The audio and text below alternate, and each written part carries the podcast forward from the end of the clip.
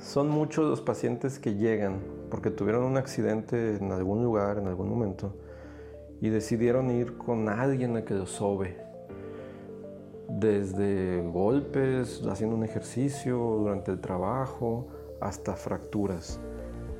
Incluso en las redes sociales hay videos donde le están sobando a un pobre niño de una manera muy, muy agresiva. Mi recomendación es que no hagan este tipo de cosas. Yo les recomiendo que siempre acudan con un traumatólogo certificado.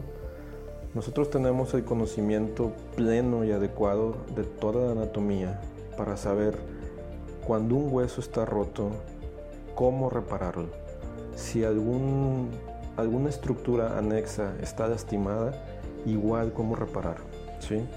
Entonces, si llegas a tener algún problema, algún accidente, no dudes en pedir ayuda, trasladarte urgencias, marcarme y con todo gusto puedo ayudarte.